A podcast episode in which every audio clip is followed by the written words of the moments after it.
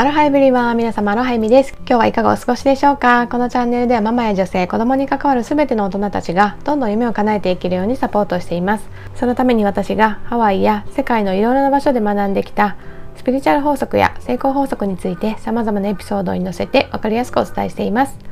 私たち大人がまずどんどん夢を叶えて輝いていけることでその姿を見る子供たちもきっと個性豊かにのびのびと成長を続けていってくれると信じていますのでそういった思いに共感していただける方は是非チャンネルのフォローもしていただいて最後まで聞いていただけると嬉しいです。それでは早速今日のテーマに入っていきたいと思うんですけれども夢に向かって突き進むと起こることというテーマでお話ししていきたいと思います。夢に向かってねもうほんと夢中になって進んでいる時って皆さんねどんなことがねあなたの周りに起こると思いますか？これはですね引き寄せがマックスに起こってくるっていうことなんですね。普通にね何も考えずに日々を過ごしている時ってこう世の中にねある情報に逆に飲まれてしまうというかつかみどころがなくってなんかいつもと変わらない日常みたいな感じになってしまう、まあ、本当はねどこかで小さなそういった引き寄せは起こせているんだけど、まあ、気づかなくてスルーしてしまったりっていうことがね起こるんですけどもう明確にね私は絶対これを叶えるんだっていう思いを持つことをゴールを設定した瞬間にそういったね今まではただ漠然とあった情報何の関係性もなかったような情報が急にねそのゴールに向かって意味を持ってくるというかこう整理整頓されてあそういう自分にとってはそういう意味があったのかとかこれが必要なんだとか逆にこれはね必要じゃなかったなとかこういろんなことが分かってきてこうなんていうのかな一点集中できるようになってくると今までそこにあったんだけど気づいてなかったみたいな情報ももう全てねあなたを助けてくれる言葉になったりご縁になったりっていうことが起こってくるんですよね。実は私は今年の夏はね絶対にサーフィンに7年ぶりに復帰するぞっていうね目標を決めていたんですね。そしてさらに今3歳半の息子息子も絶対にサーフィンデビュー一緒にするっていう風にねもう強く決めていたんですね。このねサーフィンにね対する思いはねどこかでずっと持ってたんですけどいつかやろういつかやろうとか、まあ、子供がもう少し大きくなったらってねこう先延ばしにしていたねことだったんですけど本当にねこの今年の夏前くらいからどうしても叶えたい夢っていう感じになってなんか自分のセルフイメージとしてねやっぱりこう海と共に生きているとかまあ、海の中で過ごす時間を増やすっていうことがねすごく自分らしい生き方だなっていうのがこう見えてきたので、まあ、それなら行動しないとダメでしょっていうことでそのやってない自分が気持ち悪いみたいなねなんかそういう状態が続いていたんですね。まあ、でもやっぱりいろいろな障害があって、まあ、今ねこういう時期なのもあるし、まあ、この夏は特にね雨がすごく多かったじゃないですか。もう大雨が続いてね大変だったしまたねやっぱり子供はまだ3歳半なんで ちょっとそのワンオペでね片道2時間半ぐらいかな一番近いサーフィンができるところでそこに行けるのかなとかましてや車もないんですよ。なので車なくて行ける方法っていうのをねいろいろ模索したりとかしてもう本当にねあの意外とね障害が多くて本当にできるのかなっていう思いはねどこかにはあったんだけどでもねやっぱり絶対これは叶えたいって思い出した途端にたくさんのご縁にも恵まれてその道をね応援してくれる人がねたくさん現れたんですね、まあ、特に私がね今もう一つのね音声配信の場として参加させていただいている波町ラジオっていうね音声番組があるんですけど、まあ、そこのねパーソナリティのサーファーの皆さん、まあ、日本全国またオーストラリアにね住まれているサーファーさんもいるんですけどそこのメンバーさんたちがいろいろとねその私がサーフィン復帰また子供がねサーフィンデビューできるようにってねいろいろなね情報を教えてくれたんですね。まあ、そのおかげでどんどんねそのどうやればこの夢が叶えられるかっていう風なね情報が集まってきたしでやっぱりそこのメンバーの皆さんも本当に意識が高くってどんなに忙しくても海にはちゃんと入るとかどんなにね睡眠が少なくてもねサーフィンに行かれるしサーフィンに行けない時でもね陸トレって言ってねその筋トレしたりとかサーフスケートっていうねスケボーみたいなのがあるんですけど、まあ、それで波に乗る感覚をね練習したりとか食事も気をつけたりとかね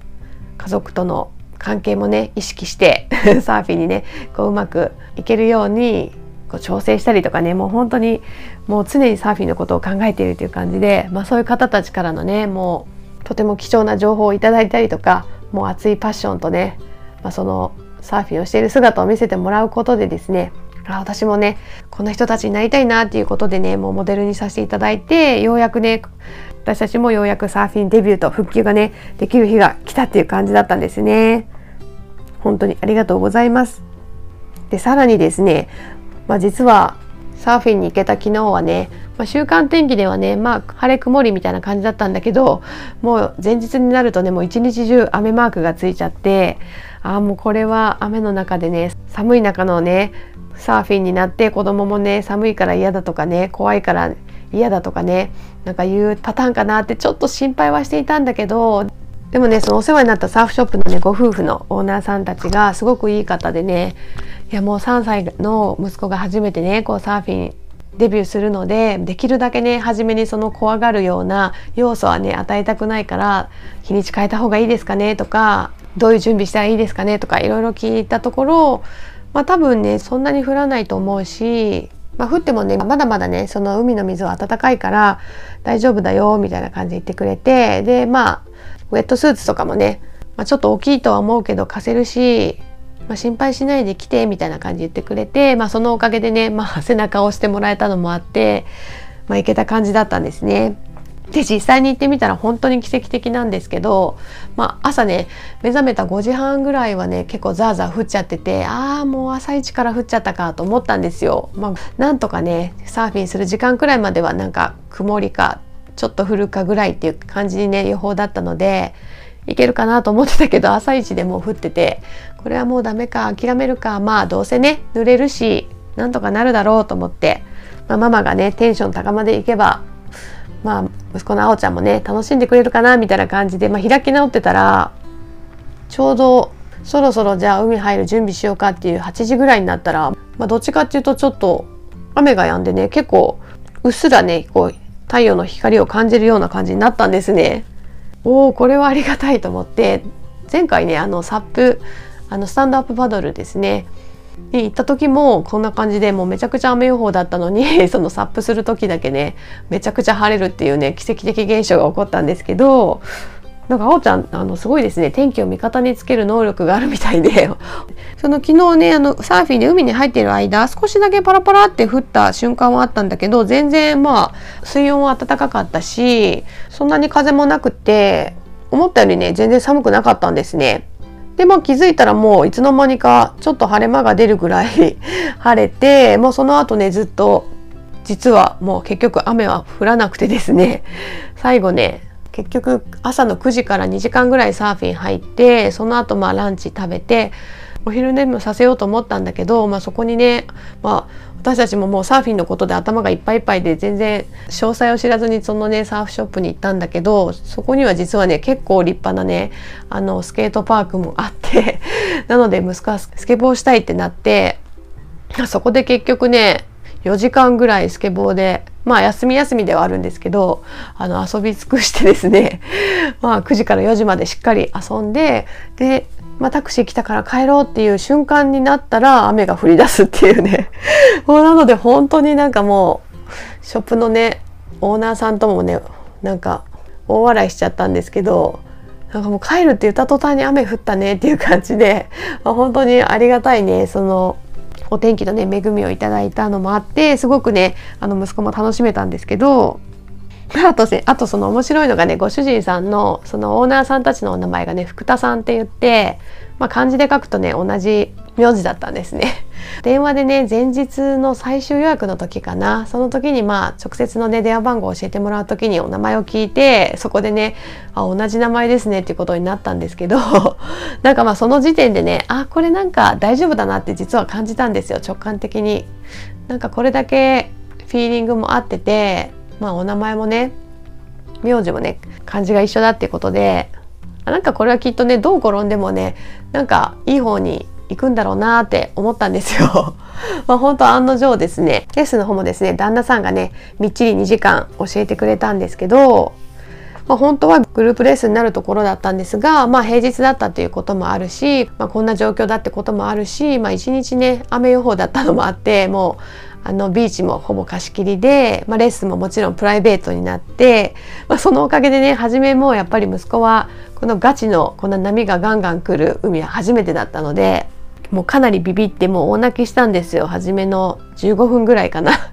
まあでもすごくうまく教えてくれてでボードにねママと一緒にだったら乗るって何とか言ってくれたんでママと一緒にね、まあ、ボードを押してもらってスーってね波と一緒に乗る感覚を何度かね試したら楽しくなってきたみたいで、まあ、ちょっとぐらい波にね揉まれようが顔にかかろうが楽しい楽しいってなってねその後はやみつきになってどんどん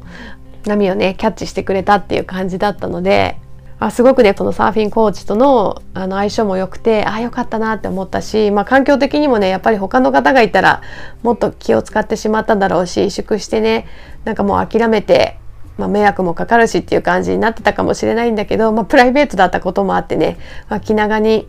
いろいろね楽しい話もしてくれたりとかまあ、緊張をほぐすような形でねいろいろやってくれたおかげでまあ初めてのサーフィンにしてはねよくできてるよって言ってもらえるくらいねあの堪能できたのであ本当に良かったなと思います。私もねあおちゃんが初めめちゃくちゃ怖がったりしてたのもあって、まあ、ボードをねも片手で持ってもう片方の手であおちゃんを抱っこしてとかね なんかやったり、まあ、ちょっと慣れてきた後もやっぱり一人だと怖がるのでもうママママいろんなことで呼ばれてねもう鼻水出てるから拭いてくれとか もうなんか早く帰ってきてってねもう砂浜の方からね泣きながら呼ばれたりとか なんかもうもうその度にねボードを何度もね海から入れたり出したりもうその作業でもうめちゃ腕が疲れてしまって 普通にねサーフィンするよりもねめちゃくちゃ体が鍛えられたなって思ったんですけど、まあ、でも私自身もね本当に久々に久々にサーフボードに乗って波をキャッチするっていうね体験ができたのですごくね嬉しかったですし、まあ、とにかくやっぱ海の中にいるだけでねハッピーですね。まあその気持ちも確認できて、まあ、息子ともねいつかこんな風に海の近くで住みたいよねって言ってでさ毎日サーフィンしたりスケボーしたりしたいよねって言ったらね息子も「うんそうだよね」って言ってくれたので、まあ、本当にね初めてのこのサーフィン体験がねいいものになってよかったなと思ったんですがで私もね本当にとにかく息子が楽しくサーフィンをできる環境っていうことしか考えてなくてもう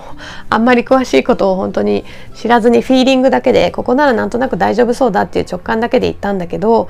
まあ、このコーチはね草の方をね今まで指導してきていて、まあ、プロのサーファーだったり、まあ、オリンピックの選手もって言ってたんですけど、まあ、あの輩出したこともあるらしいんですね。私はそんなこともまたね知らずに子供と一緒にね鼻水がどうだとかおしっこ行きたいだとか とかもそんなことでねわちゃわちゃさせてしまったんですけど、まあ、でもねなんかそんな子供に対してもねその無理にあの海に連れてこなくていいよとか、まあ、しばらく砂浜で遊ばしてたらまたねやりたいって言うからその時にねまたやらしてあげればいいよとかねそのなんて言うかなそのやっぱりたくさんの方を見てきてるから長い目で見てサーフィンをね楽しんでもらうっていうことが一番大事だから、まあ、今この年齢でこういう状況だったらこうすればいいっていうのをねたくさんあの経験値として持ってられるのでなんかね私も息子がこう泣き叫んだりとかいろいろわがまま言ったりするとね今日気を使ってしまう感じだったんだけど、あ、全然気にしなくていいよって言ってくれて、